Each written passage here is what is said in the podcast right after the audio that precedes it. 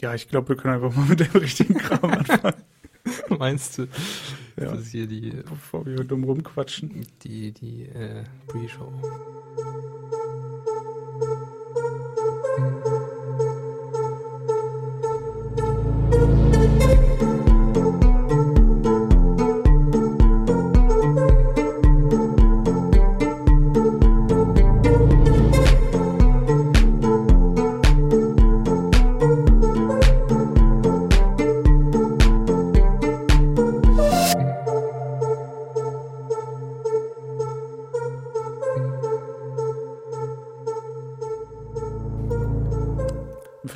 Können wir uns in Zukunft mal so einen Witz überlegen, den wir hier erzählen. Ein Witz. Ja, so. ja, ein Witz. So, ein, so schlechte Entwicklerwitze. Okay. Hm, Mir fällt jetzt gerade keine ein, aber. ja, schlechte Witze sieht man ja zurzeit auch auf Wahlplakaten relativ viel. Jetzt wird's politisch. Ist mir ja gerade eingefallen. Nee, weil hier ja auch ein lokaler Unternehmer, der in der Softwarebranche tätig ist, sich ja auch hat aufstellen lassen. Ja, da können wir natürlich drüber sprechen. Ich weiß noch nicht, ob das hier reinpasst. Nee, das lassen wir lieber. Es interessiert sich wahrscheinlich auch nicht so viele Leute für die Lokalpolitik in Bremen. Ah, ich finde das schon ziemlich interessant, aber Hm. du hast natürlich recht. Ja. Wobei natürlich die Me- Mehrzahl der Hörer Bremer sein wird, ne? Meinst du? Wer denn sonst? Gibt es Leute, die den. Ich würde mich auch freuen, wenn Leute aus Bayern zuhören. Klar. Oder aus Rheinland-Pfalz. Nein sagen würde ich ja auch nicht. Oder aus Brandenburg. Eigentlich wollen wir heute ein bisschen darüber sprechen, wie wir, wie man ähm, Anwendungen deployt. Also hauptsächlich Go-Anwendungen natürlich, aber es ist so ein generelles Thema. Und mir ist ähm, aber vorhin aufgefallen, im Prinzip könnte man auch noch mal kurz über diesen Docker-Hub-Hack sprechen. Ja, okay. Ach so. Du bist ja auch tatsächlich heute gekommen und guckst nicht die Docker-Keynote. Ja. Ja, stimmt. Scheiße, wir wissen jetzt gar nicht, was da passiert. Nee. Kann man da irgendwie live reingucken, vielleicht? Und das hier streamen und wir kommentieren, oder? nee. Ja, dann erzähl doch mal. Ich weiß gar nicht, was da so genau passiert ist. Ich habe nur die Meldung auf Heise gesehen am Wochenende. Docker Hub gehackt und Tokens eventuell auch geleakt. Ja, genau. Also Repositories. Da wurden wohl 190.000 Accounts geleakt und auch so Access-Tokens zu GitHub und diese ganzen Autobuild-Geschichten für Docker, äh, für das Docker-Hub, wo dann die Container gebaut werden, die, da gibt's ja dann immer diese Freigabe-Tokens und die wurden scheinbar auch geleakt. Mhm. Und die betroffenen Personen wurden allerdings jetzt angeschrieben, hat man, hat man gesagt. Und die Tokens wurden auch invalidated. Äh, insofern ist der Schaden wahrscheinlich nicht so groß. Aber ja, ich finde es trotzdem irgendwie immer krass. Also, es ist so ein großes Unternehmen, so die, da arbeiten wahrscheinlich super viele Leute, die mega viel Ahnung haben. Mhm. Und dann werden die Sollte trotzdem gehackt. Ja. Und ja, auf so eine, da wurden wurde wohl einfach eine Datenbank, äh, also die Leute sind auf den Server gekommen und haben die Datenbank hacken können. So Mhm. beides. Und äh, ich habe jetzt nicht, ich weiß nicht, ob es da irgendwelche Informationen zu gab, wie genau das passiert ist, aber Nee, habe ich jetzt so auch noch nichts gesehen. Ja. Aber wurde dein, hast du eine E-Mail bekommen, dass dein Nee. Account betroffen war? Nee. Hast du dein Passwort geändert? Nee. Ich habe es gemacht, obwohl ich auch nicht betroffen war. Und da stand auch, man braucht das gar nicht zu ändern, aber irgendwie bei sowas Ja. ist mir dann immer nicht geheuer und ich ändere das lieber. Wobei Ja. ich da den Dienst jetzt auch nicht großartig benutze. Ich glaube, ich habe da mal ein Image hochgeladen und dann war es das auch. Ja, du brauchst ja mittlerweile auch einen Account, um ähm, ja, Docker, Docker for Mac und sowas runterzuladen. Echt? Also kriegst dich das Binary, kriegst du bestimmt auch irgendwie woanders, die Mhm. DMG. Aber wenn du es runterladen willst, jetzt so auf die Webseite gehst, dann musst du dich anmelden. Okay, interessant. Ja. Das war früher auf jeden Fall auch nicht so. Nee, das war, das war echt anders. Ich glaube, man kann das noch so über Brew installieren irgendwie. Über Ja. so einen Umweg, aber Naja, Brew finde ich ist gar kein Umweg, ist für, mei für mich meistens der ja, ja. Default-Weg. Oder steht halt nirgendwo. Ja, ja, So. das stimmt. Muss Das man sich nicht, erstmal wieder reinlesen. ja. Aber als Entwickler ist die Wahrscheinlichkeit hoch, dass man das kennt. Also, heißer Tipp, Brew. Großartig. genau. Wir haben ähm, in der letzten Folge ein bisschen über Bibliotheken gesprochen und heute ist eigentlich so das erste Thema, wenn man sich mit Go-Bildprozessen beschäftigt, gibt es ja Bildtools, die außerhalb der Kommandozeile funktionieren. Ja. Äh, oder die das Ganze ein bisschen verbessern sozusagen. Und ich muss nicht mehr jeden Befehl einen, einen selber eintippen oder so, sondern ich kann mir das einmal Ja. abstrahiert ein bisschen darstellen. Was man vielleicht auch äh, dauerhaft gar nicht machen sollte, vielleicht. Das wenn immer man- selber bauen, meinst du? Genau. Wenn man jetzt so einen Release-Prozess sich irgendwie mal ausdenkt, dann will man da ja auch gar nicht unbedingt irgendwelche äh, Kommandos in, in ein Terminal einhacken, um da hinterher ein Binary rauszukriegen, Hm. sondern ja, man sollte das ja irgendwie in einer Pipeline definieren oder zumindest in einem Makefile oder irgendwas. Ja. ja. Schleppend heute. Ah. Ich glaube, das liegt auch daran, dass wir heute gearbeitet haben. Ne? Ja, sonst haben wir immer sonntags aufgenommen und heute ist Dienstag. Und das ist natürlich hart. Aber ähm, du hast mir öfter schon erzählt, dass du Makefiles benutzt. Und Genau. ich selber mag das gar nicht, muss ich sagen. Ich habe Erfahrungen damit gemacht ähm, im Zusammenhang mit C und Mhm. C++ und das hat mir nicht geschmeckt.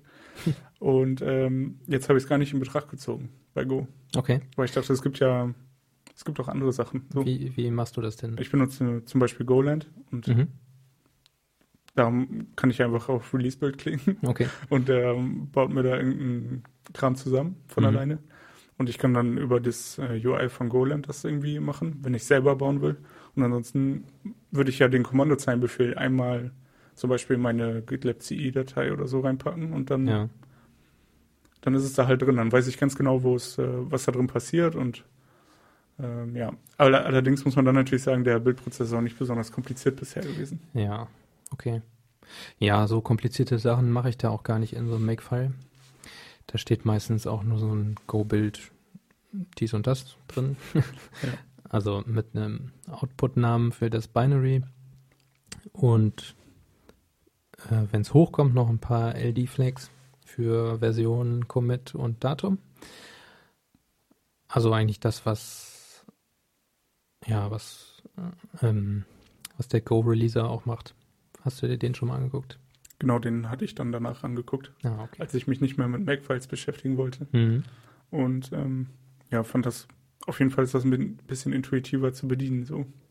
Ja, das ist halt auch ganz schön, weil man da eine Konfigurationsdatei hat, in der man alles ähm, mit YAML mal wieder Ja, konfigurieren kann. Aber ähm, ich finde trotzdem, dass die Makefiles so ein bisschen, äh, ja, irgendwie sind die für mich sehr zugänglich, weil es dieses Make-Tool auch auf eigentlich allen Plattformen gibt. Das ist fast, also wenn du dir so einen Rechner aufsetzt, ist das auf jeden Fall dabei. Aber bei Mac ist es dabei, bei Linux ist es auch dabei. Gut, bei Windows ist, ist mal wieder so eine eigene Sache wahrscheinlich. Aber das funktioniert halt immer und du musst dir nicht irgendwie einen Go-Releaser noch erst installieren, wo du eine bestimmte Version eventuell brauchst. Du bist Mhm. nicht auf eine Pipeline angewiesen, du bist nicht auf das Goland angewiesen. ja und- klar. Du kannst es von überall eigentlich, kannst du dieses Make ausführen. Und die ist halt, ist halt auch sehr schnell geschrieben, so ein Make-File, ne? Ist halt einmal der Targetname und darunter der Command und das war's dann erstmal. Und manche machen das vielleicht auch mit dem Skript. Aber da würde ich trotzdem Makefile vorziehen, weil ähm, wenn man so ein Make, man kann die Targets von den Makefiles kann man auch verketten.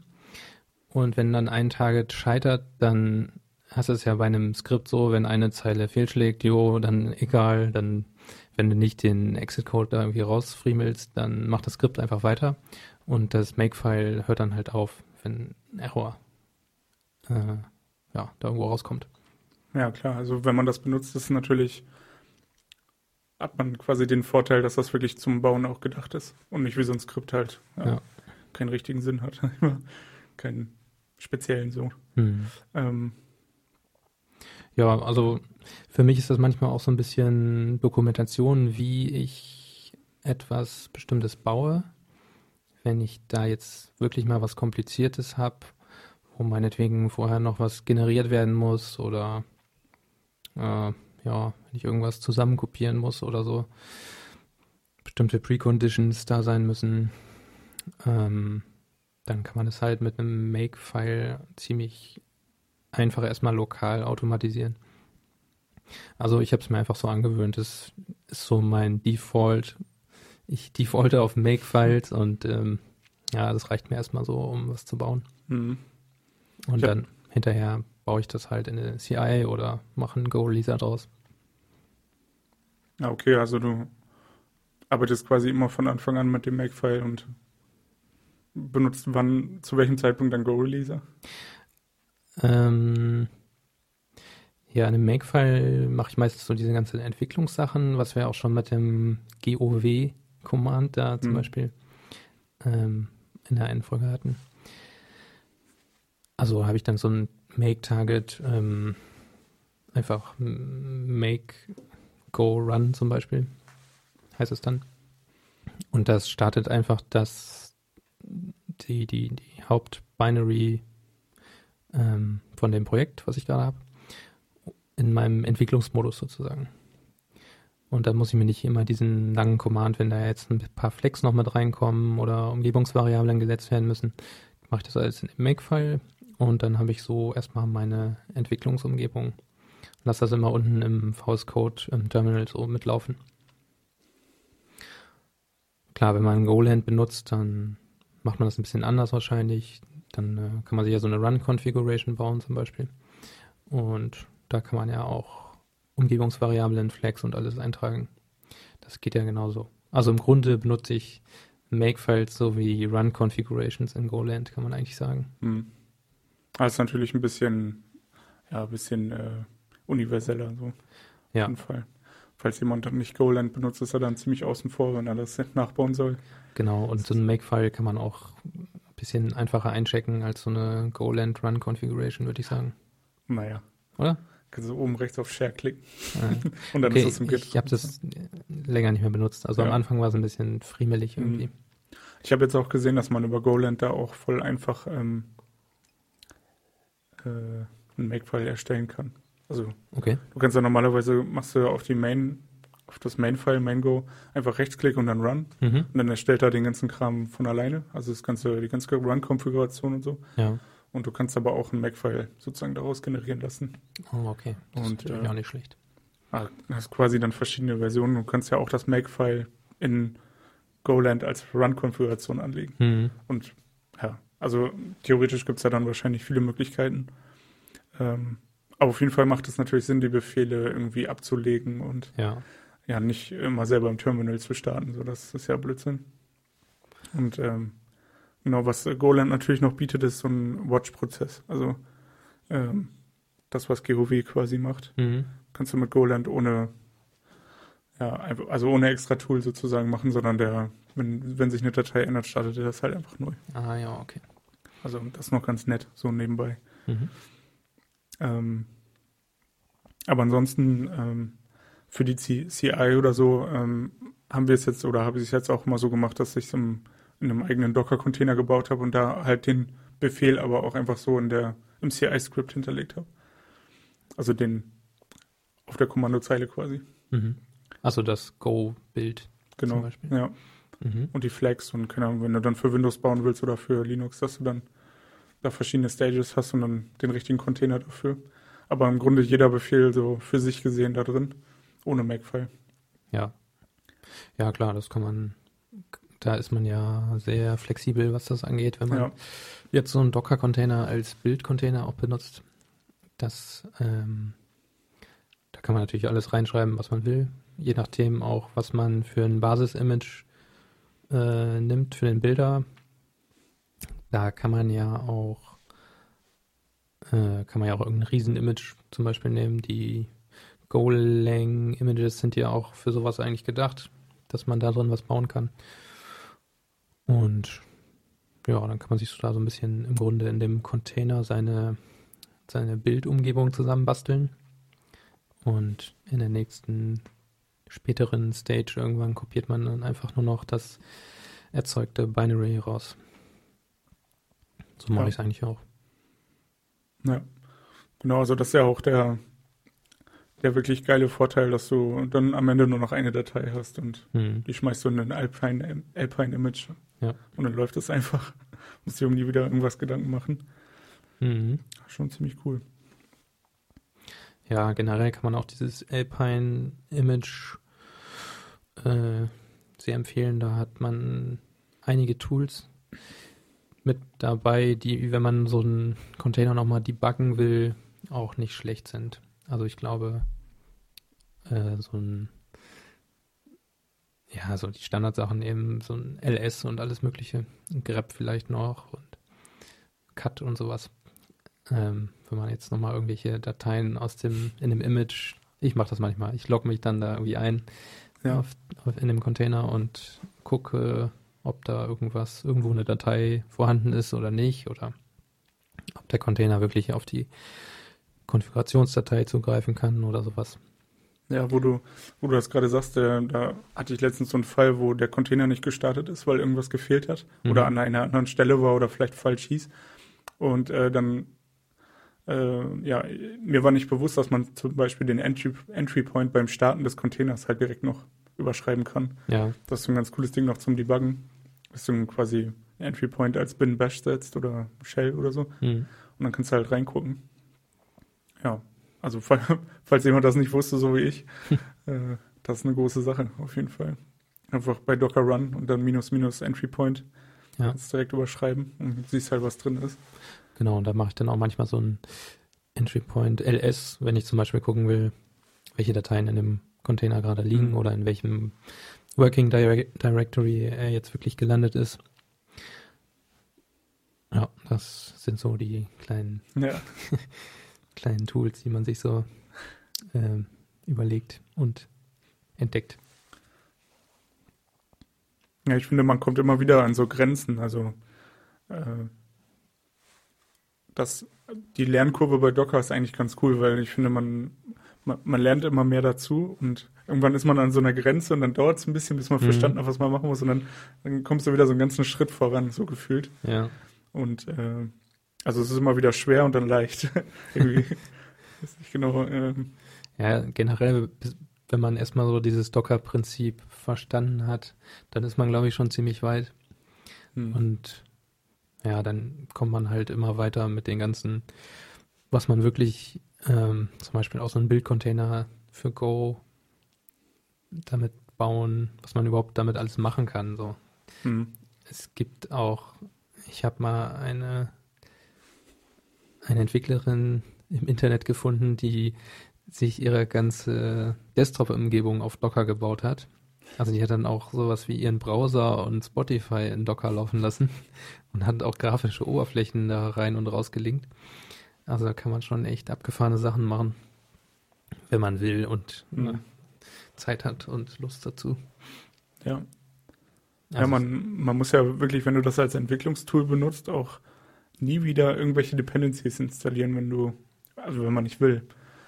Kannst du den Docker-Container einfach so benutzen. Ja. Also jetzt ja, hast halt die Container da rumliegen, aber ähm, kannst halt die Java-Version sofort wechseln und alles machen, was du willst, sofort. Ja. Das ist echt cool, eigentlich. Also kommt immer auf den Use Case an, aber es gibt halt so, ich glaube, ein paar Use Cases gibt es schon dafür, den Bild auch in Docker laufen zu lassen und das halt komplett zu abstrahieren. Mhm. So, ich finde gerade bei PHP-Projekten zum Beispiel, wenn man so Altlasten hat, ich glaube, das habe ich schon mal erzählt, aber ganz am Anfang mal, Ja.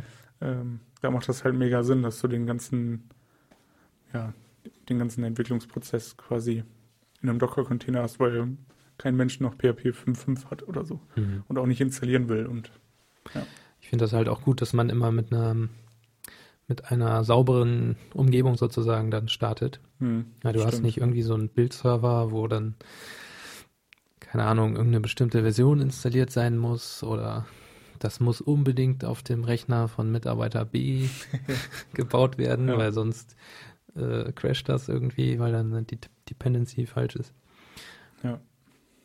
Also das ist auf jeden Fall ein ganz klarer Vorteil für diese ganze Docker-Geschichte. Ob man sie jetzt in der Cloud benutzen will oder nicht, auf jeden Fall für diese ganze lokale Entwicklung und äh, fürs Deployment ist es auf jeden Fall sehr, sehr, sehr hilfreich. Da hast du auch gerade einen Punkt angeschrieben, der angeschrieben, angebracht, der, ähm, der mir letztens über den Weg gelaufen ist. Da hat jemand bei Twitter geschrieben, ähm, ich glaube, das war genau an dem Tag von dem Docker Hub Hack. Oder, ja, ich glaube, es war an dem Tag. Da hat jemand geschrieben, äh, dass das nicht gut ist, dass man sozusagen die ganzen Docker-Images einfach benutzt und miteinander zusammen verbindet und das in Produktion deployt und so und du weißt überhaupt nicht, erstens, was in den Containern, die du so da reingepackt hast in dein Compose-Skript oder in, in, den Docker-Swarm oder in Kubernetes oder was auch immer. Ja. Äh, du weißt ja gar nicht, was da drin läuft so richtig und es hat halt irgend so ein Typ hat das halt auf Docker Hub hochgeladen und man muss sich ja auch eigentlich erstmal gucken, was ist da eigentlich so drin. Ja. Und gerade so aus Sicherheitsaspekten. Ähm, da gibt es, glaube ich, auch immer wieder Probleme mit, äh, damit, dass man sozusagen aus Docker, also jemand kann irgendwie auf den Container irgendwelche Root-Rechte erreichen und kann dann aus dem Container ausbrechen in das Host-System. Mhm. Und ähm, so, also sowas habe hab ich jetzt schon öfter wieder gelesen, ähm, dass es da Tests zu gab und äh, ja, da muss man sich wirklich genau informieren, was denn in diesem in dem Container abgeht und was, äh, was es da für Sicherheitsprobleme möglicherweise geben kann. Ich glaube, die haben mittlerweile auf dem Docker Hub auch schon so eine, so eine, ähm, ja, wie nennt man das, so ein, so ein Security Audit, wo drin steht, welche Dependencies ein Image hat und welche Vulnerabilities hm. aus den Dependencies ähm, entstehen oder welche man sich damit reinholt. Welche oder wie viele? Welche und wie viele auch. Okay. Aber das finde ich äh, bei NPM gerade so witzig. Ich weiß nicht, ob du das gesehen hast. Äh, NPM seit ein paar Monaten, glaube ich, haben die das jetzt. Ähm, zeigt an, wie viele hm. äh, Probleme es mit deinen äh, Packages gibt, aber nicht welche. Und ja, das, da muss man halt so ein Audit machen, noch extra, das dauert super lange. Naja. Ja. Ja, ist mir schon mal über den Weg gelaufen, als ich äh, unser eines Frontend-Projekt auschecken musste und dann äh, npm install und dann erstmal 350. ja, okay, ja. das macht dann der Frontend-Typ hoffentlich ja. weg. Das wird dann im Bildprozess hoffentlich abstrahiert. Ja, wenn man hier mal so reinguckt beim Docker Hub Couch Couchbase. Ich kenne nur CouchDB. Ist das vielleicht was aus der Richtung? Ich glaube, die hängen zusammen. Okay. Aber. Auf jeden Fall, wenn ich hier mal draufklicke. Hm. Vorführeffekt. Live klicken. ich klicke. Äh, kannst du das. Äh, ich nehme mal was anderes. Kannst du das Trackpad einmal so zur, zum Mikrofon machen und dann klicken? Ach so, ja. Moment. ich kann es auch noch Hä? Also ich glaube, die haben da jetzt gerade echt was an dem Docker-Hub gemacht, weil heute Morgen habe ich es noch gesehen. Okay. Ich kann ja auch nicht mehr auf so einen Tag draufklicken. Normalerweise kommt man dann zu dem äh, Docker-File, ne? Ja, das ist hier versteckt. Ah, okay. ah ja. Hm, okay. Naja, irgendwo habe ich das gesehen. Könntest ja noch nachreichen, falls es uns wieder einfällt. Ja, auf jeden Fall. Ja, man muss schon gucken. Also ich würde auch nicht jetzt loslaufen und mir jedes x-beliebige Docker-Image vom Docker-Hub runterziehen und das irgendwo deployen und laufen lassen. Ich würde auf jeden Fall nicht irgendein x-beliebiges Docker-Image vom Docker-Hub jetzt so deployen und benutzen, weil man ja schon wie du gesagt hast, gar nicht weiß, was da überhaupt drin steckt. Da gibt es auch Tools, mit denen man das nochmal angucken kann. Wenn man jetzt so ein fertiges Image hat, kann man dieses. Es wird auf allen Leitungen versucht.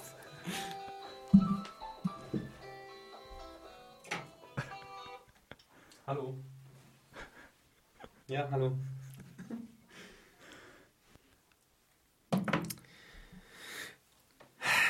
Wissen denn die Leute nicht, dass wir einen Podcast machen? Das weiß doch jeder jetzt. Jeder, ja. Also, wo waren wir stehen geblieben? Ähm, dritter Anlauf.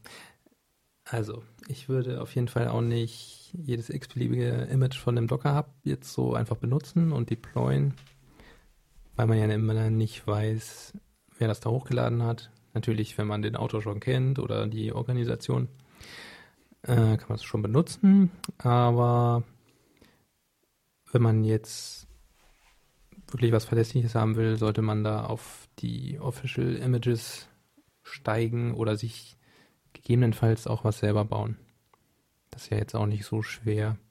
Wenn man irgendeine Dependency in einem Docker-Image braucht, dann kann man das ja auch über so eine, nennt sich das Stage, über eine Stage hinzufügen einfach. Ja, ich, ähm, ja, also wie gesagt, ich habe auch ein schlechtes Gefühl dabei, ähm, wenn man da, wenn das kein Official Image ist, muss ich sagen, irgendwie. Also ja. ich, ich denke mir immer so, okay, also es gibt zum Beispiel von, äh, von Postgres auch noch ähm, ein Docker-Image, ähm, da hat jemand äh, noch PostGIS, also dieses, äh, diese Geo, Geoinformations-Libraries, äh, die man sozusagen extra noch reinkompilieren kann in Postgres, mhm. die hat der quasi als Docker-Image gemacht. Ja. Und ähm, das haben wir jetzt benutzt und da hatte ich auch erstmal gedacht, so, das ist jetzt irgendein random Typ. Ja. Du benutzt jetzt hier irgendwie von dem das Image, aber stellt sich halt raus, dass der halt der Hauptmaintainer von PostGIS ist. Und ah. dann denken sie, okay, ja gut, der wird das schon richtig machen. Mhm. Aber ähm, wenn man jetzt irgendwelche ja, Dependencies in dem Image braucht zum Bauen oder so, dann bin ich auch eher ein Fan davon, das dann selber nochmal zu kompilieren und ins eigene, eigene Docker-Repository zu laden. Ja, generell so eine eigene Registry. Registry, ja. Ja, die schadet auch nicht, wenn man die betreibt. Ist auch nicht so schwer. Also. Nee. Also GitLab zum Beispiel bietet da eine an. Relativ simpel. Ja. Einfach. Ich habe jetzt einfach eine selber aufgesetzt von äh, die offizielle äh, Registry einfach. Okay. Muss man sich da irgendwie mit, ähm, mit SSL und so noch umschlagen, oder? Es läuft sowieso hinter einem Reverse Proxy und dann kann man da noch beliebig Authentifizierung zwischenhängen, mhm. weil man ja ein Proxy benutzt. Ja. Und die Registry, die ist erstmal so offen. Also okay. da ist keine Benutzerverwaltung oder irgendwas mit drin. Ja. Das ist einfach nur so ein Eimer, wo du deine Images reinkippen kannst. Ja. Ja, ja. das finde ich äh, an dem GitLab-Ding sozusagen ganz gut, dass man äh, es einfach zu konfigurieren und dann hast du in der GitLab-Oberfläche siehst du halt an dem, an dem, an jedem Repository siehst du dann, welche Docker-Images da drin sind. Mhm. Und kannst da bis zu drei Stufen tief reingehen. Also wenn das Repository Test heißt, dann kannst du, kannst du ein Docker-Image haben, was Test heißt und dann Test slash 2, Test slash 3, Doppelpunkt okay. eine Version. Ah, du kannst ja. sozusagen das nochmal verschachteln, so wie bei Docker Hub eigentlich auch. Mhm dass du deinen Namen davor hast und so hast halt das Repository und vielleicht noch was.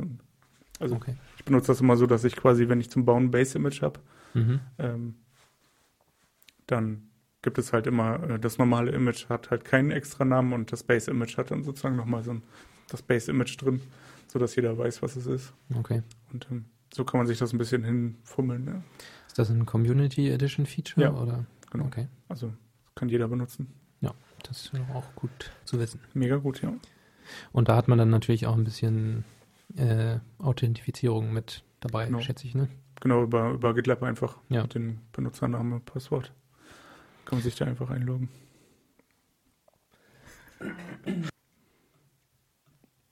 Du hast das mit dem Reverse Proxy schon angesprochen. Deswegen können wir da vielleicht nochmal kurz drüber sprechen.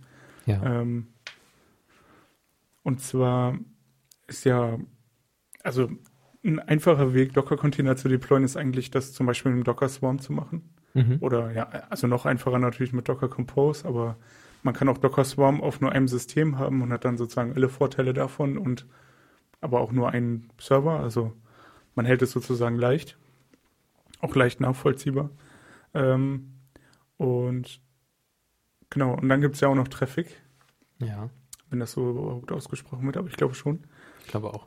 Und Traffic ist eigentlich ziemlich cool, weil man damit, ähm, das ist sozusagen ein Load Balancer und äh, der kümmert sich aber, wenn man den in einem Docker Swarm deployt oder zusammen mit Docker Swarm deployt, auch darum, dass ähm, ja, Zertifikate ausgestellt werden für die Container, die äh, nach draußen telefonieren sollen.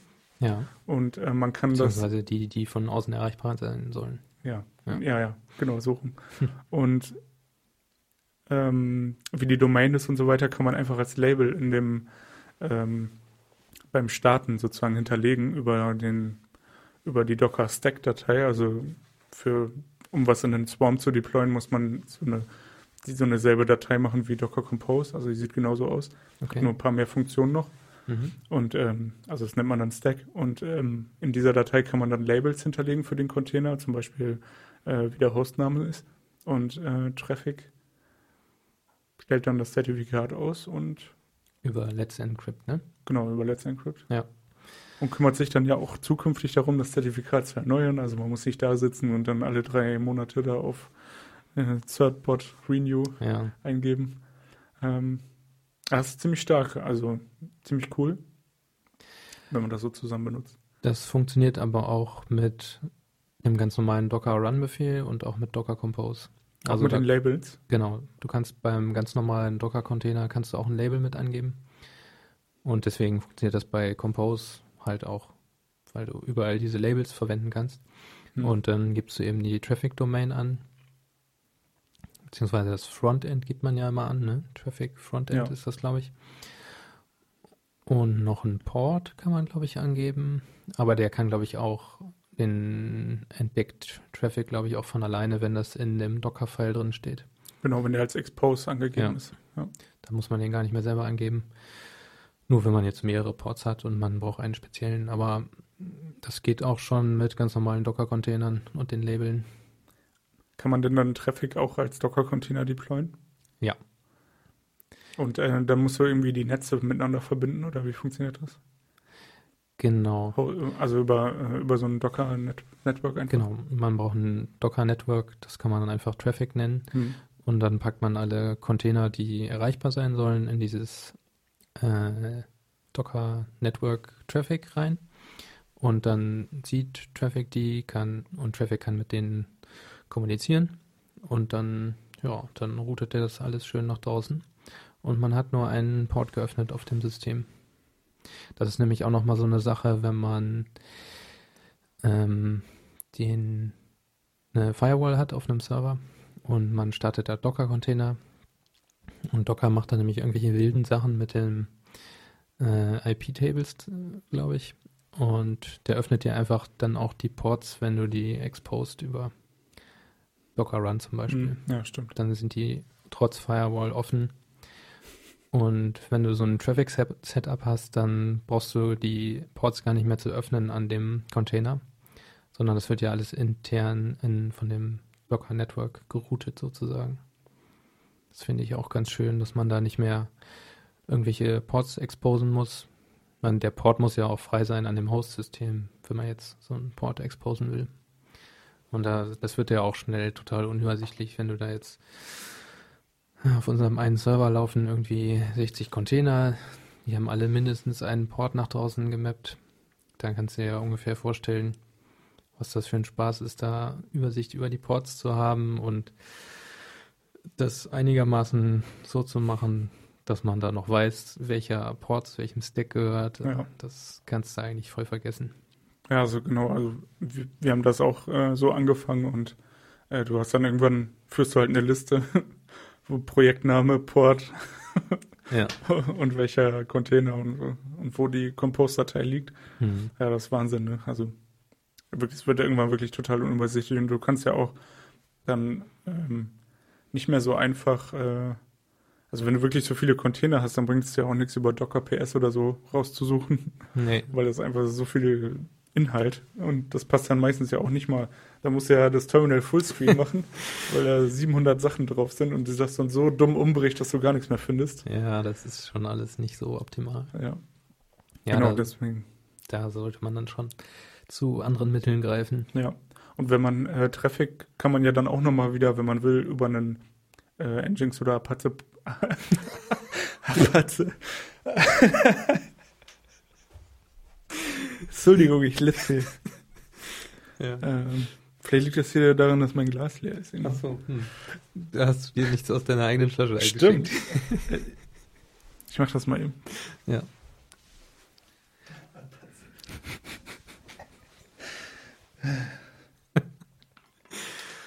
Oh. Ich habe immer gehofft, dass mir sowas nicht passiert. Ne? Das war immer die größte Angst. Hier beim Podcast machen, das Versprechen, das ist auch so ein Ding, was ich gerne mache, hat man, glaube ich, auch schon mal gehört. Mhm. Und, äh, äh, und, und sowas, so Lispeln irgendwie. Ja. Ich weiß auch nicht. Habe ich sonst nicht, aber ich wusste, es passiert. Irgendwie. Wenn ich hier Ja. so konzentriert darüber nachdenken muss, was ich sage und langsam spreche und so, Ja. dann ist man manchmal mit dem Kopf, glaube ich, einen Schritt weiter. Das kann durchaus sein.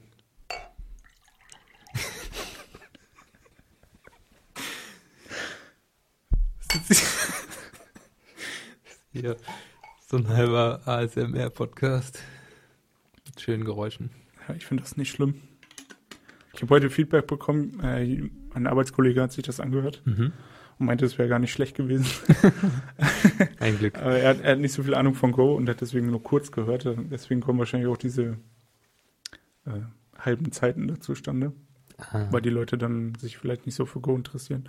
okay. Aber ähm, ja, er fand es auf jeden Fall ganz gut und die zweite Folge hat ihm ein kleines Lächeln aufs Gesicht gezaubert, meinte er. Sehr schön. Ich habe es jetzt ausgeschmückt, aber so ungefähr war es. Also, man kann Traffic auch mit einem Reverse-Proxy benutzen, zum Beispiel Apache oder Nginx, ähm, Mhm. wenn man das auf einen anderen Port mappt und ja, da muss man nur, ich weiß nur nicht, wie das, ich glaube, das geht dann nicht so gut mit den letzten, also mit den Zertifikaten. Also, wenn man jetzt so ein, wenn man den DNS-Record auf die IP setzt und, ach so, ja klar, da müsste man dem Nginx nochmal sagen, welche Domains der Traffic verwaltet sozusagen. Dann müsste es gehen. Ja, man muss das dann, man darf dann halt die Weiterleitung auf HTTPS, also den Redirect nicht über Nginx machen, glaube ich, sondern man leitet einfach an den Port weiter und dann Genau. wird da drin HTTPS gemacht. Ja. Muss man nicht mal ausprobieren, ich habe das noch gar nicht gemacht. Wir haben, äh, also ich habe einen Server sozusagen einfach, ich habe Traffic installiert und habe alles in Docker-Container gepackt, Hm. äh, also auf meinem privaten System. Der ganze Kram ist jetzt einfach in Docker-Containern. Ja. Ähm, und äh, Ja, ich habe Ja. mir da auch so eine so, so eine Entwicklungsumgebung lokal mit zusammengebaut. Da habe ich dann die Domain docker.localhost und da ist dann zum Beispiel portainer.docker.localhost hm, und dann muss man nicht mehr irgendwelche lokalen Ports eingeben. Und da, ja, also das macht echt Sinn. Ja. Domainnamen kann man sich einfach viel besser merken als irgendwelche Zahlen. Muss man dann irgendwas machen, damit das äh, noch auf Localhost dann funktioniert? Ja, generell sollte eigentlich alles, was in Localhost endet, auch bei Localhost landen, aber es über mehrere Reboots und so hält das manchmal nicht. Aber dann kann man sich auch nochmal eben schnell die Host-Datei umschreiben, dass docker.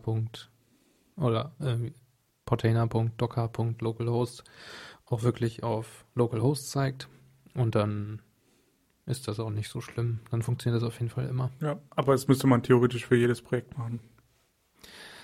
Ja, wobei ich da auch nicht so viele Sachen laufen habe. Ich habe einen Traffic laufen, ich habe den Container laufen. Ja, das war es eigentlich auch schon. ja. Also ab und zu dann nochmal, keine Ahnung, so ein Grafana oder sowas. Hm. Oder ein Prometheus. Also das benutzt man ja sowieso zusammen, aber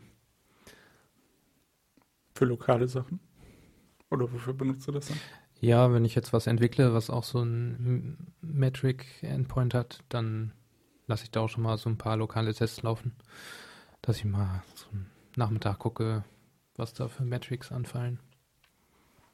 Ja, das kann man, kann man schon mal machen. Das ist auch mega geil, weil das da drin direkt sofort, äh, also ohne großen Aufwand nochmal visualisiert werden kann. Ne? Grafana ist einfach mega fett. Ja. Wenn man sich das so anguckt, dann denkt man immer, boah, das da saß jemand bestimmt Wochen und hat das aus, ausgeklügelt, was da so angezeigt wird. Und dann, wenn du das selber mal machen musst, dann weißt du, okay, Ja. voll einfach, einfach Plus drücken und dann sagen, was visualisiert werden soll und wie und schon Mhm. fertig. Ja, das Gute an Grafana und Prometheus ist eigentlich, dass es da mittlerweile für jeden, für alles gibt es da irgendwelche Exporter. Hm. Und das ist halt nochmal irgendein Container, der die Daten von X zu Prometheus-Metrik umwandelt. Ja.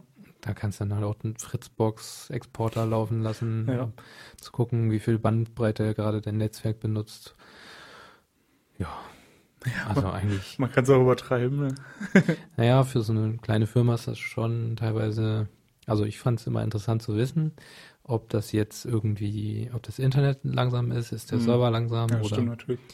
Ähm, ja, es ist teilweise ja auch ein bisschen sicherheitsrelevant. Also wenn du siehst, irgendwie hier nachts habe ich hier so und so Upload immer um die und die Zeit, Stimmt, ja. könnte halt auch irgendwas, könnte sich halt irgendwo was in einem Server verstecken. Also ich bin da manchmal ein bisschen paranoid, was das angeht, vielleicht auch. Ja, macht ja nichts. Aber äh, und- also selbst wenn es nur lustig oder schön anzugucken ist, finde ich es auf jeden Fall interessant zu wissen, was die Fritzbox gerade so macht.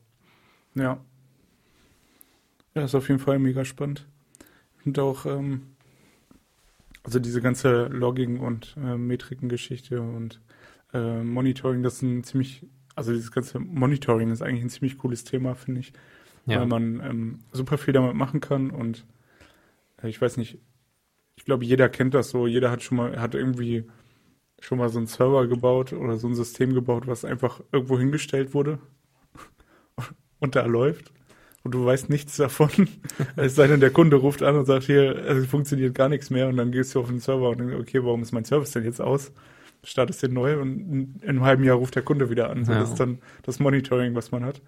Und das ist einfach mega doof. Also halt total ineffizient und ähm, ist ja auch für den Kunden viel cooler, wenn man sozusagen selber anruft und sagt, hier, wir haben heute Morgen Fehler bei dir festgestellt und so. mhm. Ähm, ja, ja also wir, ja, ich habe da auch viel mit Greylog schon gemacht, aber äh, also hauptsächlich jetzt für Logging und darüber kann man dann ja auch wieder Monitoring machen, wenn man es sozusagen mhm. äh, leichtgewichtig macht. Also ohne Metriken direkt, sondern man schickt einfach in der Anwendung seine Logs an äh, Greylog okay. und kann darüber auch Auswertungen machen, wie viele 200 Requests gab es, wie viele 500er Requests gab es, Mhm. also Responses in dem Fall.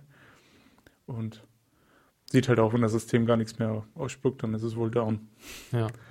Ja. ja. das ist bei Prometheus ist das ja ein bisschen anders. Also normalerweise ist ja so, dass die Philosophie von Prometheus so, äh, du hast einen Händler, der wie Matrix heißt, und der wird von Prometheus in einem bestimmten Intervall immer abgerufen. Und dann kannst du dir in Grafana zum Beispiel auch einen Alert zusammenbauen. Wenn keine Daten mehr ankommen, dann weißt du, okay, da ist was Ja. ganz, da ist jetzt was ganz am Argen. Aber ähm, die Prometheus Golang Library, da kann man auch schon super viel mitmachen. Also wenn du alleine den Metrik, Metrikenhändler so einhängst von der Library, dann hast du schon zum Beispiel Memory Allocations, wie viele Go-Routinen laufen, Hm. äh, ich glaube Heap-Objekte und all so den ganzen Kram hast du schon, ohne dass du selber was implementieren musst. Und da kommt man auch schon relativ weit mit. Also ich habe da einen relativ komplexen Microservices, der viele Go-Routinen startet. Und wenn man viele Go-Routinen startet, ist die Wahrscheinlichkeit auch hoch, dass man irgendwo so einen Go-Routine-Leak hat. Also dass einfach Routinen gestartet werden, die nie beend beendet werden oder die sich nie beenden. Hm. Und da ist es dann auf jeden Fall gut zu wissen, wenn man sieht, wie viele Go-Routinen da laufen. Und wenn du das dann noch mit dem P-Proof äh, HTTP-Händler kombinierst, über den man abfragen kann, welche Go-Routinen gerade wo im Code hängen, dann bist du sehr schlau danach Hm. und siehst, okay, das ist jetzt wirklich, hier laufen 50 Go-Routinen an der und der Codezeile und dann weißt du einfach, okay, da muss ich nochmal ran. Das ist genau die Stelle hier. Hm. Und das hättest du vorher auf gar keinen Fall irgendwie rausfinden können, ja. ohne, ohne da jetzt, keine Ahnung, irgendwelche komischen Logs immer rauszuschreiben. Und das kann es ja auch irgendwie nicht sein. Also so Logging, gerade in Docker, Docker-Umfeld, habe ich gemerkt, muss man ganz vorsichtig mit sein.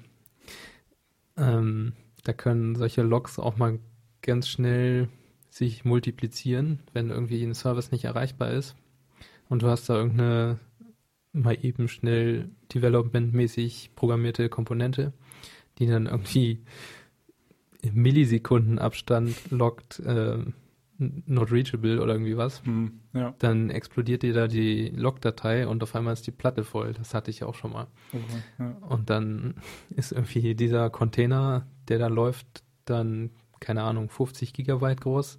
Davon hast du dann ein paar Container rumfliegen und dann ist die Platte einfach voll. Und wenn so ein Linux voll ist, die, also wenn bei einem Linux die Platte voll ist, dann äh, das ist unschön. ja. Kann man nur noch nach Dev 0 schieben. Ja. Ja, das, die Sache mit den Go-Routinen ist ja auch interessant, äh, weil man, glaube ich, auch erst, also wenn man, wenn da viele Go-Routinen gestartet werden, dann merkt man das, glaube ich, nicht sofort. Du hast ja auch nicht sofort so einen krassen Memory-Impact. Ja. Und du merkst es ja auch nicht an der CPU-Last, wenn die sozusagen gerade nichts machen oder nur idlen. Genau. Äh, weil Go ja da einfach extrem leichtgewichtig ist. Und äh, das heißt, du würdest es erst merken, wenn es wirklich schlimm ist. Also Ja. dann sind da halt zwei Milliarden Go-Routinen gestartet und dann irgendwann denkst du so, hä, warum verbraucht meine, meine, meine Anwendung jetzt mehr Arbeitsspeicher als sonst? ja. Und ja, und so, dann ist das natürlich ziemlich cool, wenn man ein paar Metriken hat darüber. Genau. Ja. Das ist schon sehr hilfreich. Und wenn man dann anfängt, sich selber welche zu bauen, dann kann man auch relativ schnell auf so in, unsinnige Logs verzichten, wie, äh, keine Ahnung, ich weiß nicht, so und so viele User sind gerade eingeloggt. Mhm. Das da machst du einfach eine Metrik für und dann hast du live immer diesen Wert. Ich habe hier so und so viele eingeloggte User. Also es gibt eigentlich sehr wenig Gründe, überhaupt Sachen zu loggen in dem ganzen, also habe ich festgestellt, so in dem, wenn man jetzt Go entwickelt. Ich weiß nicht, ob das jetzt von, von Go eine spezielle Eigenheit ist, aber ich weiß jetzt, also jetzt, wo ich dieses Metric, Metric Pattern kenne, würde ich es wahrscheinlich auch in anderen Sprachen versuchen, so zu machen. Hm.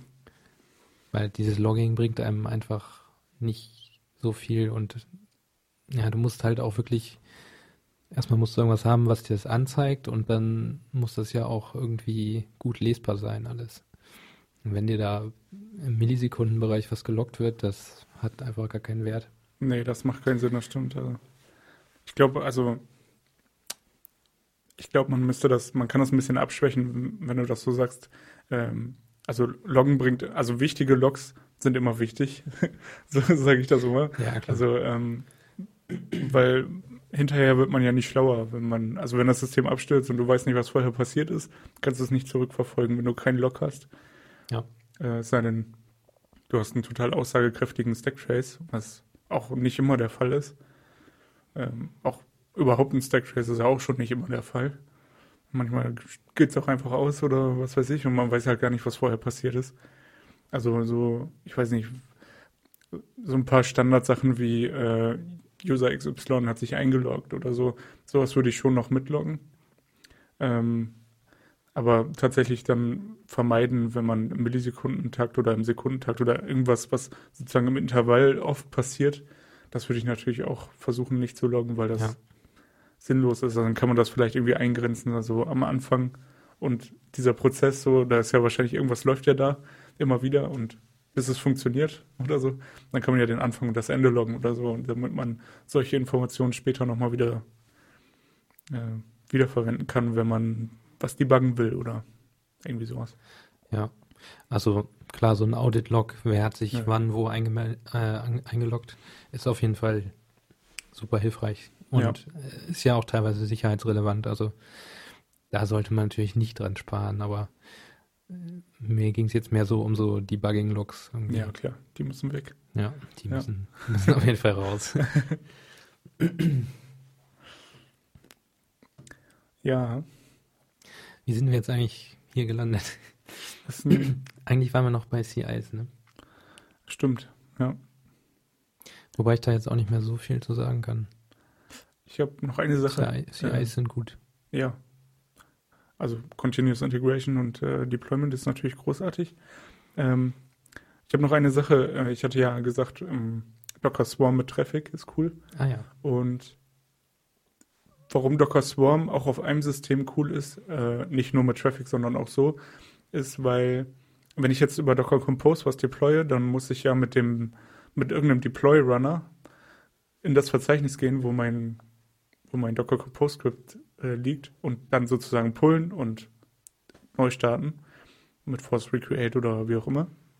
Hm. Also, oder, oder ich habe mir halt abge, sozusagen, schreibe halt rein, wie der Container genau heißt. Und man kann das natürlich auch noch anders machen, aber irgendwie so war zumindest mein erster Ansatz. So der, wir haben so einen Deployment Runner auf dem Deploy-Server und der ähm, CD dann halt in das Directory, pullt das Image wieder und ja. startet neu. Und das kam mir immer irgendwie falsch vor, weil ich weiß nicht, in so ein Directory rein CD ja. und ich weiß nicht, der Container läuft ja überall, warum muss ich da hin? Das fühlt sich irgendwie falsch an. Schon ein ziemlicher Hack auf jeden Fall. Ja, genau. Und äh, mit Docker Swarm hat man das halt komplett weg, weg abstrahiert, weil auf den Stack kann ich jederzeit zugreifen und ich kann dem Stack immer sagen, die, äh, welches Image er austauschen soll.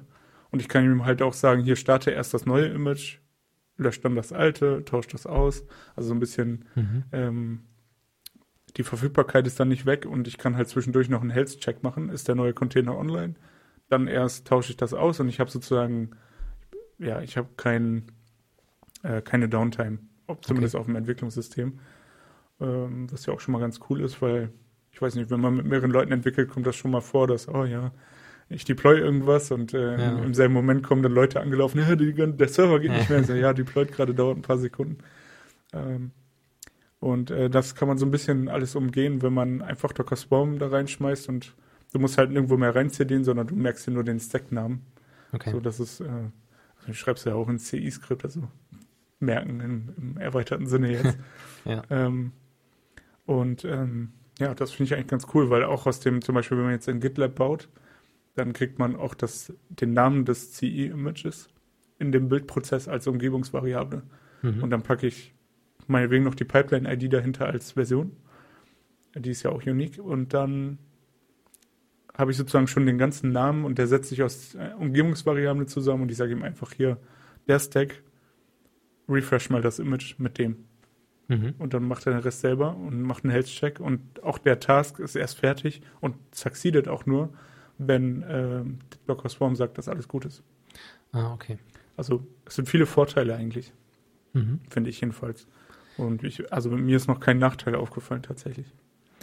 Ja, ich habe das bei uns, unseren Development-Server, der läuft jetzt so auf normalem Docker mit Docker Compose und allem. Da bin ich einfach immer drum gekommen, das mit Swarm zu machen. Weil es auch immer hieß, ja, wir wollen eigentlich Kubernetes machen. Hm. Und ja, dann investiert man halt da keine Energie mehr ja, rein, klar. da noch alles umzubauen wieder. Ja, aber wenn ich es jetzt nochmal neu machen würde, würde ich es auf jeden Fall auch mit Swarm mal ausprobieren. Ja, ist auch eigentlich gar kein Mehraufwand. Also du schreibst einfach Docker Swarm in, init und dann bist du schon so weit und kannst sofort loslegen. Hast quasi, es ist genau dasselbe eigentlich. Du hast dann auch mhm. deine Compose-Skripte, also die Stack-Images, äh, die Stack-Skripte, Stack-YAML-Dateien, genauso wie die Compose-Dateien. Die liegen halt irgendwo, aber die, du musst halt nicht dahin gehen, um das Image zu Okay. Und gibt es da auch eine so. Oberfläche irgendwie für? Mm, nee, also es gibt halt Portainer. Ja. Damit kann man auch Stacks verwalten und auch Stacks erzeugen und sowas. Also die haben da. Aber so eine, ich glaube, so eine richtige Oberfläche wie jetzt von Docker selber gibt es, glaube ich, nicht. Okay. Ist ja ein Portainer. Nee, das ist aber Portainer ist aber extern, ne? Ja, das ist, äh, ist zwar ein offizielles Image, aber ist ein Third-Party-Entwickler, soweit ja. ich weiß. Aber Open Source? Ja, zum auf jeden Fall, ja. ja. Gibt es auch einen Slack-Channel, glaube ich, für. Ja. Ja. Ähm. Was ich nochmal ganz interessant fand für äh, Go und Pipelines und sowas, da wolltest du dich noch nicht von überzeugen lassen, ist so ein Go Modules Proxy. Achso, ja. Äh, den habe ich jetzt mittlerweile auch lokal bei mir installiert. Und der verbraucht auch nach zwei Wochen Betrieb nicht mehr als 500 Megabyte Plattenplatz. Also, und ja, das sind halt auch nur Module drin, die du sowieso auf der Platte liegen hättest. Hm. Also, vielleicht nochmal, um zu sagen, was das Ganze ist. ja. ähm, diese Go-Modules äh, das funktioniert ja so, dass die alle, also man kann eine bestimmte Version von diesem Go-Module oder wenn man seine Go-Mod-Datei aufmacht, dann steht meistens eine Version hinter der Dependency. Und wenn man in die ähm, Go-Sum reinguckt, dann steht da meistens noch eine viel speziellere ähm, Version, also irgendwie ein Zeitstempel mit einem Git-Hash noch dran. Und wenn man jetzt sein Go-Programm, sein Binary erzeugen will, was wir ja vorhin schon im Docker-Container erwähnt haben, und man nicht diese ganzen Dependencies ähm, einem Vendor-Verzeichnis speichern will, weil vielleicht da auch plattformabhängige Sachen mit drin sind, dann kann man so einen Proxy ganz gut benutzen, weil der ja im lokalen Netzwerk funktioniert. Und das lokale Netzwerk ist einfach mal viel schneller als GitHub, wenn ich da Dependencies runterholen, runterladen, runter, also wenn ich Dependencies holen muss. Scheiße.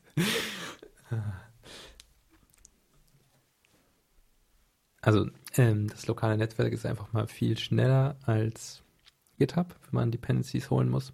Und dieser Proxy ist halt sau schnell, wenn man jetzt ganz schnell von einem Riesenprojekt alle Dependencies haben will, dann hat man lokal den Proxy und der spiegelt einfach die Dependencies oder die cache die lokal, wenn er die einmal hat, dann geht das rasend schnell und ich habe das auch bei unserer Pipeline bei unserem Continuous Integration Pipeline habe ich den auch so ein Proxy vorgehängt.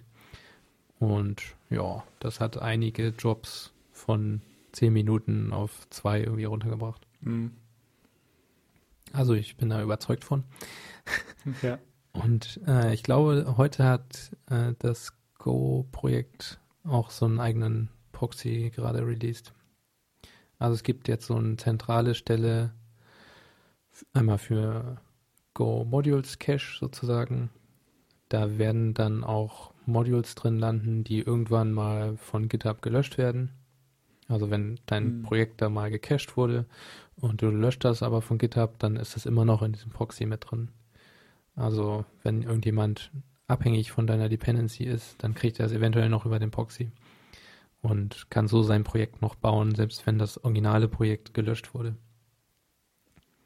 Und dazu gibt es, glaube ich, auch noch einen, ähm, einen, Service, der die ganzen Checksums verwaltet und äh, ja, speichert, cached, dass man, ich glaube, das ist auch so ein Schritt in Richtung reproducible Builds, dass hm. man halt genau weiß, mit den und den Sourcen kriege ich den und den Code raus und ich kann das Ganze wiederholen und es kommt immer das gleiche wieder raus. Ja, das ist, äh, das ist gut. Ich glaube, äh, das ist ja auch so ein bisschen so ein Problem, wenn man ähm, so abhängig von GitHub ist. Äh, ist wahrscheinlich auch nicht so das, was sich Google wünscht von ihrer Programmiersprache, dass ja. sie da so mega abhängig von GitHub sind. Ja, zumal das ja mittlerweile auch zu Microsoft gehört. Ja. Und ja, generell ist GitHub schon ein ziemlich krasses, krasses Monopol, muss man einfach mal sagen. Ja, heute kam auch nochmal die Nachricht, dass die Apache Foundation jetzt komplett auf GitHub umgezogen ist. Ja. Also, ja, da ist, da liegt schon, eigentlich kann man das sagen, da liegt alles Open Source, was es so gibt. Also, klar, es gibt immer noch ein paar Projekte, die irgendwie da unabhängig von sind. Ich glaube, der Linux-Kernel und Git und sowas selber liegen da nicht. Aber da wird schon irgendjemand das auch dahin mirrorn. Also wenn es die anderen Sachen nicht mehr gibt, äh, wahrscheinlich gibt es eigentlich alles schon bei GitHub. Ja. Ja, das ist wirklich unglaublich eigentlich. Also ich, ich, ich finde das Wahnsinn. Es gibt ja ganz viele freie und auch kostenlose Services. Also GitLab zum Beispiel ist ja auch kostenlos. Ja. Äh, und da hat man auch super viele coole Sachen. Also wenn man sich auf GitLab äh, anmeldet dann und Open Source Sachen macht, dann kann man die ganzen CE, den ganzen CE-Krempel da einfach benutzen. Okay. Ohne, also ohne dafür zu bezahlen. Du hast die ganzen Enterprise Features quasi ohne Geld dafür auszugeben. Mhm. Und ja, aber trotzdem ist ja GitHub ist so eine krasse Anlaufstelle. Also keine Ahnung. Ich, man sucht das ja auch oft so. Also wenn du irgendwie, du suchst was, du willst was Open Source finden und gibt zum Beispiel einen, keine Ahnung, äh, Videokonverter GitHub. Ja. Und du suchst nicht einfach nur Videokonverter, weil dann kommst du auf diese ganzen Chip und Kackseiten. Ja. Genau. Und äh, das ist quasi ja schon, also wenn, wenn es so in, in meinem Browserfenster oben, wenn ich direkt auf Google, statt auf Google auf GitHub suchen könnte, dann wäre ich auch zufrieden. Ja, kannst du dir DuckDuckGo installieren, dann kannst du das da machen. ja, stimmt. Ja, ich glaube, Ja, Das also dieses, äh, durch dieses Gesamtthema Deployment, das ist, wir haben das natürlich jetzt alles irgendwie nur angerissen. ja, Ähm, kann man auch nicht. Ja, es ist schwer, glaube ich, auch sprachlich ist das schwer, jetzt einfach, also da in die Tiefe zu gehen. Ähm, aber auf jeden Fall haben wir ein bisschen was durchgesprochen. Also Mac-Files kann man gut benutzen mit Go. Dann gibt es auch noch Mage-Files. Ja, Ähm, da hat man noch ein bisschen mehr Möglichkeiten. Ich glaube, das haben wir aber auch schon mal besprochen. Oder ja, haben wir haben es auch immer nur so erwähnt, glaube ich. Oder war es immer nach dem Podcast? Das kann auch nach dem Podcast gewesen sein, in der inoffiziellen Postshow. äh, ja, also Magefiles finde ich auch super, ähm, weil man die noch ein bisschen besser, man kann die einfach ein bisschen besser verwalten als Makefiles. Du kannst dir ein Repository an Magefiles selber zusammenstellen mit irgendwelchen ja, Aufgaben, äh, irgendwelchen Skripten, die du immer brauchst. Zum Beispiel, ähm, ja, keine Ahnung, irgendwelche, irgendwie alle Tests von dem Projekt laufen lassen. Oder irgendwie Test-Coverage ausrechnen oder also man kann damit alles machen, was man in Go programmieren kann.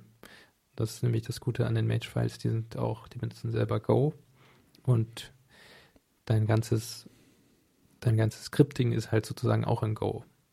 Das finde ich halt sehr, sehr, äh, ja, hilfreich, weil man einfach die Sprache benutzt, die man sowieso schon benutzt. Ja. Also da muss man sich jetzt nicht noch irgendwie in Makefiles einarbeiten, weil die sind ja wirklich uralt und manche Sachen sind da wirklich kompliziert drin zu machen. Also da Mhm. weiß ich in Go einfach direkt, wie ich es machen muss. Und bei Make muss ich es halt nochmal nachgucken. Vor allem, wenn du Bock hast, kannst du sogar objektorientiert machen. Ja, Du klar. kannst es ja beliebig kom komplex machen, das ganze System. genau. Das ist schon ganz cool. Ich habe jetzt auch für unsere Firma so ein eigenes Mage-File-Repository angefangen aufzubauen, wo einfach, ja, du kannst auch so normale Release-Prozesse damit automatisieren, irgendwie ein Release taggen, die meiner Version taggen, Bugfix taggen und ja, das ist schon sehr praktisch, auf jeden Fall. Ja, Kann man sich mal angucken. genau. Ja, über Go-Release haben wir gesprochen, über Bild in Docker haben wir auch gesprochen ein bisschen. Ähm, über CI haben wir was gesagt. Ja, über den Und- Proxy-Themes haben wir gesprochen. Genau. Dann sind wir eigentlich ziemlich durch für heute. Ich habe auch gerade, also mir fällt gerade nichts mehr ein. Ich habe ähm, eine Sache vielleicht noch, jetzt gerade, weil ich sie gerade sehe. Ähm, wir haben letzte Woche, vorletzte Woche, haben wir ein ähm, C++-Projekt gehabt und der Docker-Container für dieses C++-Projekt mit allen Abhängigkeiten und so ist 600 MB groß. Mhm. Und zwar, das, das Krasse ist ja, erstens, der, das Deployment dauert wirklich lange, ne? Ja, Also es ist nicht so, so ein Go-Docker-Container, der ist, keine Ahnung, 12 bis 13 MB groß Mhm. oder 12 bis 20, sagen wir mal, bei so normal großen Anwendungen. Ja. Und äh, das, 600 MB, das ist mega viel, ne? Und der Bildcontainer, also die Stage davor, die ist zweieinhalb Gigabyte groß, ne? Das dauert richtig lange. erstens dieses Base-Image hochzuladen, um die ganzen Dev-Dependencies da abzubilden. Und dann diesen Container zu deployen, das dauert, also es dauert echt lange. Das ist auch noch so ein Vorteil von Go, also dass selbst wahrscheinlich große Anwendungen, die echt viel machen, immer noch am Ende in so einem Binary halt sehr klein sind, weil du, ja, weil du halt, weil alles zusammen kompiliert ist und du im besten Fall keine, kein Shared äh, Code hast und keine Shared Libraries hast, die du noch extern aufrufen musst. Ja. Ja, da gibt es dann aber auch wieder Leute, die sich beschweren und sagen, oh, Go-Binaries, die sind immer so riesig. Aber das Gute ist halt auch, dass man äh, die ganzen Dependencies davon mit in dem Binary drin hat. Und gerade für so Docker-Geschichten ist das halt ja optimal, weil du nicht nochmal die ganzen Dependencies in dem Container installieren musst und dann auch Teile der Dependencies drin hast, die du vielleicht auch gar nicht benutzt. Ja, aber du, das muss man ja auch nochmal sagen. Ne? Also, was heißt denn groß? Also, wenn du jetzt ein C++-Entwickler bist, ne, dann ist das vielleicht groß. Ja. Aber geh mal ins Java-Ding oder so, oder deploy mal so eine Rails-Anwendung, das bist ja standardmäßig schon bei 100 MB. Ja, ich glaube auch die Leute, die sich darüber beschweren, sind dann meistens Leute, die aus so einem C, C++-Bereich ja. kommen. Ja, ja also das, ich finde, das muss man auch in Relation setzen. Ne? Go bietet dir ganz viel. Du kannst es überall einfach ausführen. Du brauchst keine Runtime installieren. Äh, du brauchst eigentlich gar nichts installieren. Ja. Ist jetzt bei C auch so, aber oder bei C++, aber es ist natürlich auch weitaus komplexer zu entwickeln damit. Hm. Äh, und du hast halt nicht die ganzen Vorteile von Go. Also hast halt vielleicht andere Vorteile, aber ich meine, die, die Sachen, die Go dir bietet, die sind schon cool und das Binary ist jetzt nicht riesig. Und insofern, also das für mich als jemand, der so aus diesem Java-Umfeld und Android-Apps gemacht hat und so, der, ähm, die ja auch dann relativ groß sind im Vergleich. Also für, für mich ist das eher klein. Ja. und auch eher, also das muss man so ein bisschen, ich finde auch Speicherplatz ist nicht mehr so wichtig wie vorankommen im Projekt. Also man kann das so ein bisschen miteinander aufwiegen. Ja, klar. Also alles, was irgendwie unter 100 MB ist, kann man, ja, also ja. kann man ja schon vernachlässigen im Grunde. Ja, ja es sei denn, du hast so Hardware, Hardware-Voraussetzungen. Du musst jetzt irgendwie eine Anwendung auf so einen Chip entwickeln oder ja, gut. Du hast halt nur 15 MB Platz. Dann wird es halt schwierig, wenn da du. ist dann wieder die Geschichte mit dem richtigen Tool für den richtigen genau, genau. Anwendungszweck. Ne? Ja. Ja. Ja. Also für, aus, von meiner Seite war es das jetzt so. ähm, für die dritte Folge. Wo, wo, worüber wollen wir denn nächstes Mal sprechen? Oder generell nochmal? Ja. Ich hatte mir in der Zwischenzeit nochmal angeguckt oder überlegt, dass ich mir Rust auch ganz gerne mal angucken wollen ja, würde. Ja, stimmt, hast du gesagt. Jetzt weiß ich jetzt nicht, ob das schon für die nächste Folge was wird. Wahrscheinlich eher nicht. ähm, ja. Was meinst du denn so? Ja, was man vielleicht im Vergleich auch nochmal ganz gut machen könnte, wäre ähm, so ein bisschen was mal über Kotlin. Ja, würde ähm, mich auch interessieren. Weil das ein komplett, also wir gehen wieder in die JVM zwar, aber ähm, Kotlin im Gegensatz zu Java ist halt ein krasser Schritt kann man vielleicht auch nochmal was drüber erzählen und ähm, auch Vergleiche ziehen am Ende zu Go. Ähm, Gerade so aus deiner Sicht vielleicht auch interessant, mhm. ähm, weil du ja jetzt mit diesem, also damit jetzt noch gar keine Berührungspunkte hattest, glaube ich, ne? Genau. Äh, also das würde ich auf jeden Fall interessant finden, weil mit Go war es jetzt eigentlich andersrum. Ich habe mich wegen dem Podcast hauptsächlich mit Go beschäftigt, muss ich sagen, und fand es dann sehr cool. Und vielleicht ist es ja andersrum genauso. und vielleicht geht es ja auch anderen Leuten, die uns nicht, die uns nicht zuhören, äh, so. Ja. und äh, ja, das wäre vielleicht nochmal was, wo man dann ähm, auch darüber sprechen kann. Und was ja auch interessant ist, ist einfach, dass die Konzepte ähnlich sind. Also es gibt äh, ein, es gibt halt Co-Routinen, die halt so ähnlich sind wie Go-Routinen mhm. und so weiter und ähm, auch vom Namen her ähnlich und es gibt halt Frameworks, die auch sehr ähnlich sind von, also so leichtgewichtige Sachen wie die, die wir letzte Woche vorgestellt haben. Ja, okay. Und deswegen ähm, wäre das vielleicht ein Thema, was wir nochmal anschneiden könnten.